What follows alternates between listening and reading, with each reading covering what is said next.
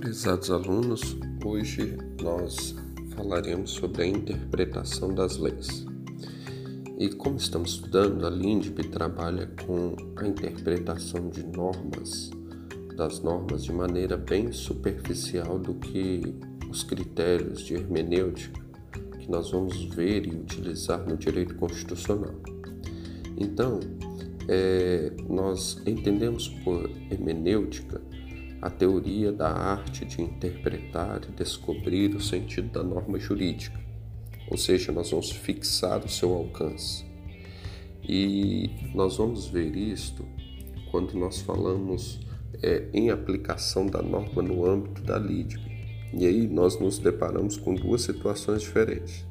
Que o primeiro nós já estudamos, que são os métodos de integração da norma, que é a analogia, costumes e os princípios gerais do direito, e nós vamos ver agora a interpretação da norma. Interpretação da norma. O, então, os métodos de integração são distintos dos métodos de interpretação. Na interpretação, nós observamos a verdadeira essência desta norma jurídica, o que verdadeiramente se pretende alcançar. É a chamada bens legens, a real intenção da lei. Diante disso, dessa forma, a interpretação da lei ela se revela no momento em que há ambiguidades no texto legal, má redação, imperfeição ou falta de técnica, que são solucionadas por meio da intervenção do intérprete para alcançar o verdadeiro sentido que o legislador pretendeu.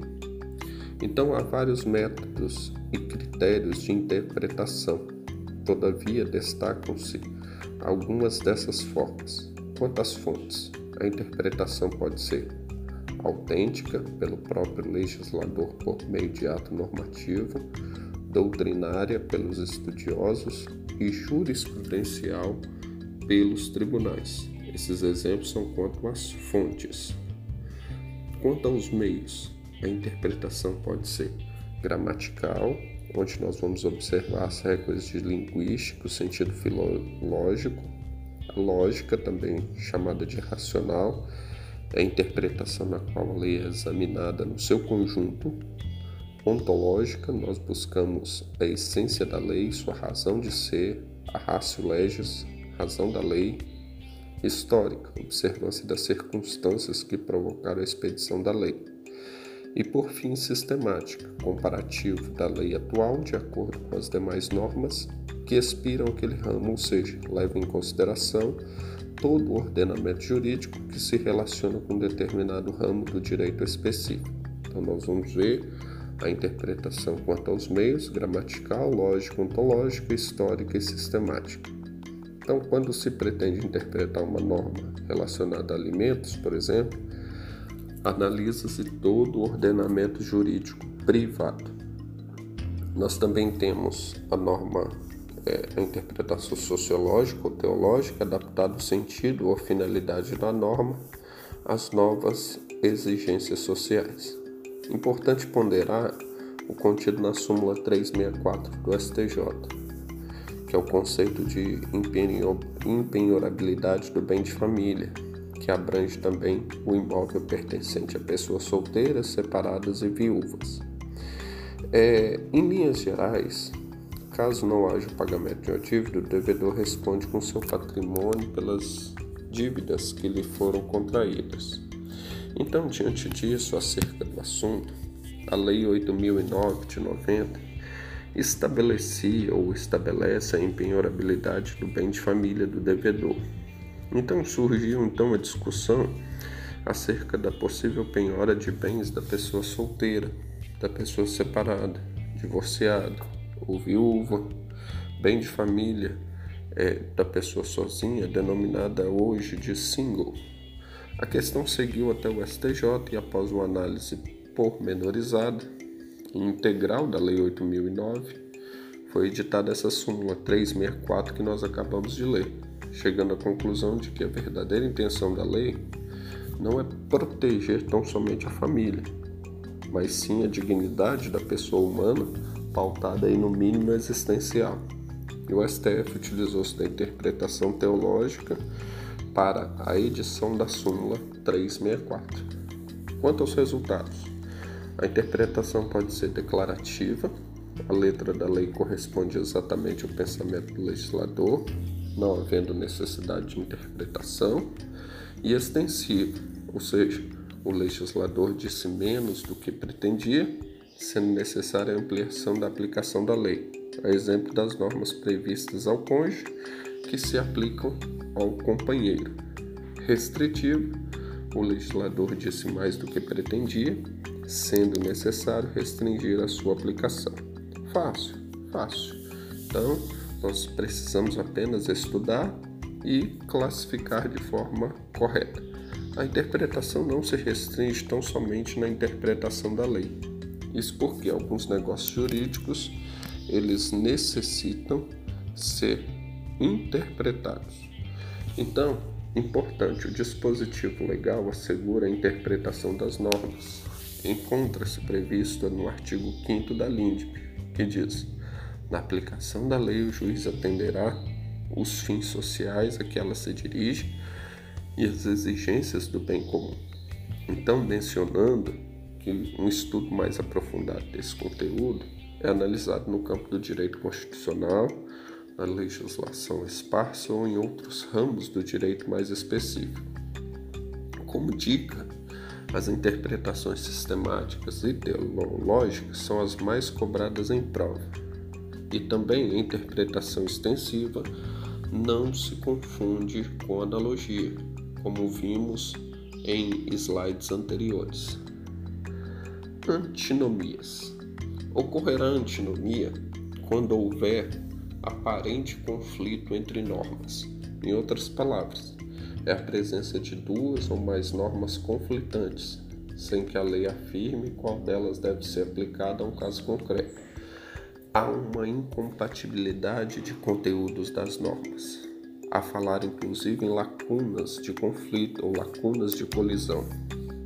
Então, esse, todavia, quando houver esses tipos de conflitos, eles serão meramente aparentes. Por quê? Porque o estudo das antinomias podem ser divididas em duas espécies. Vejamos: antinomia real, quando ocorre quando duas leis são exatamente conflitantes entre si, e esta ocorre quando não existe no ordenamento jurídico um critério normativo para solucionar o conflito. Aplicando-se uma norma, viola-se a outra e vice-versa.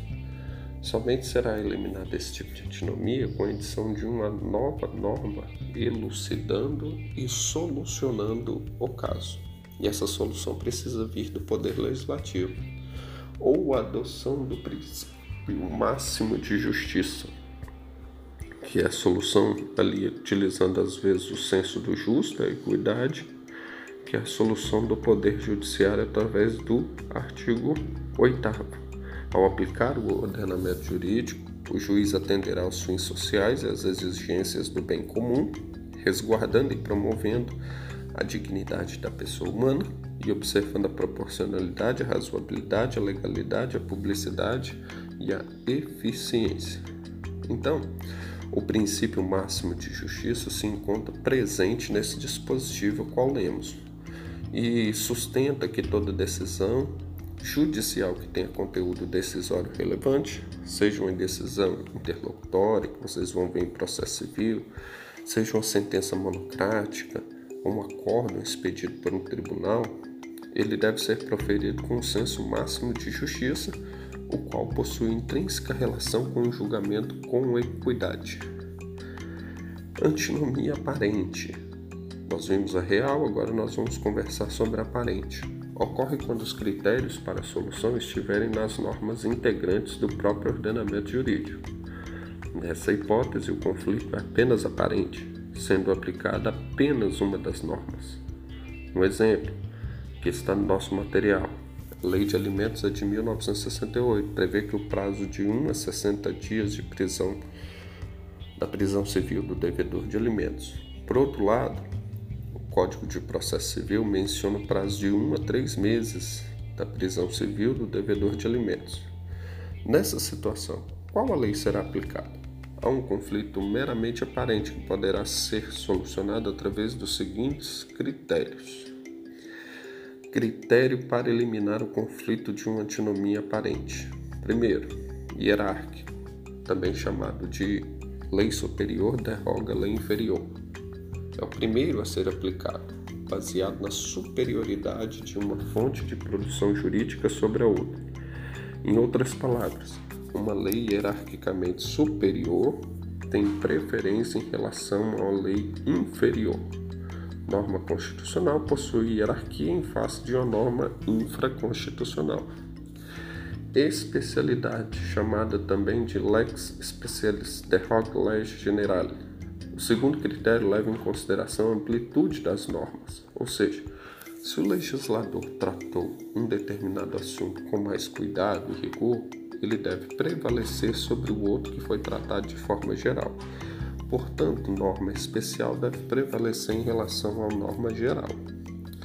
Cronológico é baseado no momento em que a norma jurídica entra em vigor, restringindo-se somente ao conflito de normas pertencentes ao mesmo escalão. Dessa forma, utiliza-se o critério cronológico quando uma lei mais recente tem preferência a uma lei anterior. O critério cronológico será utilizado sempre que o conflito não puder ser solucionado pelos critérios hierárquico e de especialidade. Nós vamos ver também os critérios de eliminação dos conflitos devem ser aplicados necessariamente na seguinte ordem: primeiro, o hierárquico possui preferência sobre os demais. Segundo critério, da especialidade e o terceiro critério, nós vamos ver o critério cronológico. Ele é residual, ele é o último. Quando o critério hierárquico e o critério de especialidade não conseguir resolver a questão, nós vamos usar o cronológico como um critério último e residual. Quando houver duas normas de mesmo status, por exemplo, duas normas especiais, somente o critério cronológico poderá solucionar o conflito. Situações como essas são chamadas de antinomia de primeiro grau. Classificação das antinomias. Vamos entender e classificá-las agora. Antinomia de primeiro grau. O conflito envolve apenas um dos referidos critérios, ou seja, para a solução aplica-se apenas um dos critérios. Casos, vamos lá, o conflito entre uma norma anterior e uma norma e outra posterior aplica-se o critério cronológico. Para o caso de conflito entre uma norma geral e uma norma especial, usa-se o critério da especialidade. Antinomia de segundo grau. O conflito envolve mais de um dos critérios. Concorrendo os critérios hierárquico e cronológico, prevalece, como nós aprendemos, o hierárquico. Concorrendo o critério hierárquico de especialidade, prevalece também o hierárquico.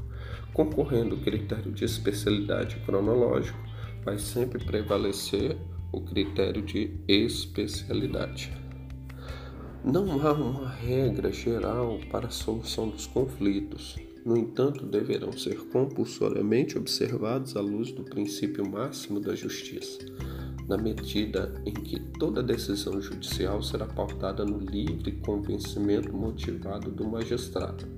Ressalte-se que o Código de Processo Civil não menciona a expressão livre convencimento motivado. Alguns doutrinadores, exemplo de Fred Didier, doutrinador processualista, discute a questão da retirada da expressão livremente, pois em verdade o magistrado possui o convencimento motivado ou convencimento controlado. Nós vamos ver isto nos semestres à frente, quando nós estivermos estudando o processo civil. Por outro lado, outros dirão que, por mais que o CPC não utilize a expressão livre convencimento motivado, o juiz não deixa de ser livre e sempre haverá uma motivação. Vigência da lei no espaço. Quanto à vigência da lei no espaço, significa dizer que dentro do nosso território aplicamos as nossas leis. O Estado politicamente organizado tem soberania sobre o seu território e seus habitantes. Decorre disso que toda lei, em princípio, tem seu campo de aplicação limitado no espaço pelas fronteiras do Estado que a promulgou. O critério a ser utilizado para a aplicação das leis no espaço é o critério territorial. O Brasil adotou a territorialidade, mas de forma moderada, também chamada de territorialidade temperada ou mitigada, pois, excepcionalmente, nos deparamos com leis ou decisões estrangeiras que podem ser reconhecidas e aplicadas no Brasil. Dessa forma, para que haja aplicação de leis e sentenças estrangeiras no ordenamento jurídico pátrio, se faz necessária a observância de algumas regras. São elas: não se aplicam leis, sentenças ou atos estrangeiros do Brasil quando ofenderem a soberania nacional, a ordem pública e os bons costumes. Neutro critério não se cumprirá sentença estrangeira no Brasil sem o devido exequatur, o cumpra-se, que é a permissão dada pelo STJ por meio de homologação para que esta decisão produza seus efeitos. Um breve parênteses: o STJ é que faz este determina esse cumpra-se até a emenda constitucional de 45, que foi a reforma do Poder Judiciário, quem tinha essa função era o STF. Após a reforma do Poder Judiciário, esta atribuição passou a ser conferida ao STJ. Então, além disso, nós podemos ver a literalidade aqui do artigo 15 da LINDB. Será executada no Brasil a sentença proferida no estrangeiro, que reúne os seguintes requisitos: haver sido proferida por juiz competente. Esses são os requisitos da sentença estrangeira para que ela, para que ela possa ser é, executada no Brasil.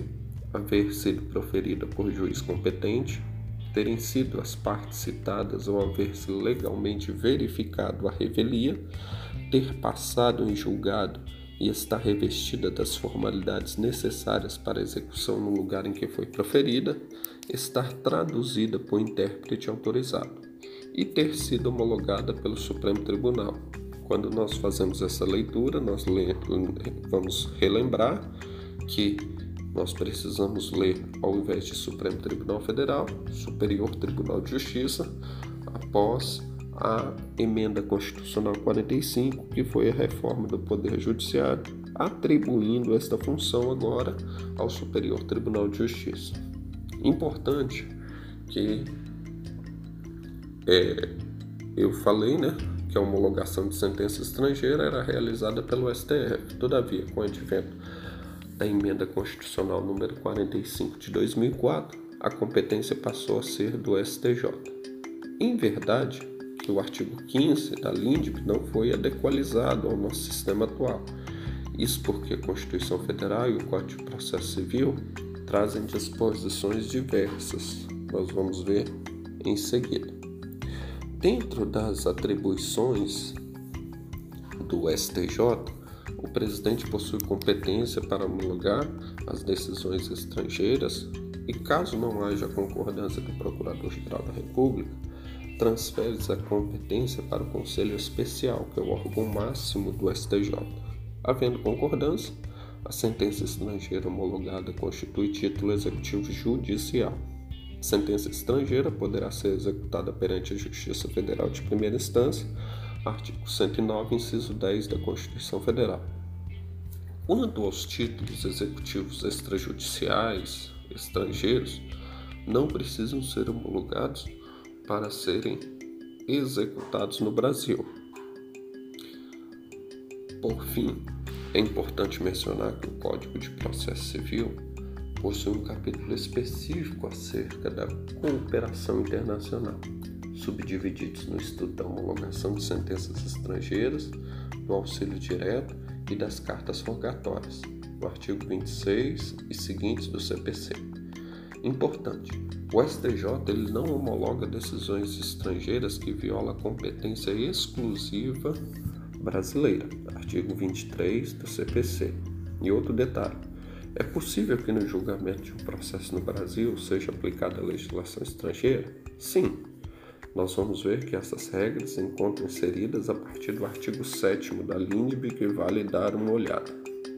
Por exemplo, sempre que o morto for estrangeiro e seus bens estiverem situados no Brasil, o processo de inventário deve tramitar no Brasil, ainda que o juiz brasileiro tenha que aplicar o direito material alienígena do morto, do decujus ressalvada a hipótese do cônjuge e os herdeiros serem brasileiros, pois neste caso aplica-se a lei brasileira sempre que for mais benéfica em virtude da primazia da família brasileira. Importante. Atualmente não possui prazo para requerimento de homologação de divórcios ocorridos no estrangeiro. Então, como leitura obrigatória desse ponto, eu quero que vocês leiam do artigo 7 ao artigo 19 da LINDB. Diante disso, nós vamos fazer algumas observações quanto à Lei 13.655 de abril de 2018, que inclui o Decreto 4657, que é, trouxe ali disposições sobre segurança jurídica e eficiência na criação e na aplicação do direito público. Como eu havia dito, a partir do artigo 20, nós vamos ver que são disposições exclusivamente sobre segurança jurídica e eficiência na criação e na aplicação do direito público, que mais à frente vocês vão estudar nas aulas de direito administrativo. Então, os acréscimos realizados na LINDB foram alvos de elogios e críticas, porque muito possivelmente em provas aí de concurso serão cobrados em um primeiro momento a letra da lei. Todavia, não podemos descartar a cobrança em concursos públicos, em cargos de carreira, em provas subjetivas. Então, diante disso, nós temos inserido os artigos 20 ao 31, que são muito aplicados no campo do direito público, precisamente no direito administrativo.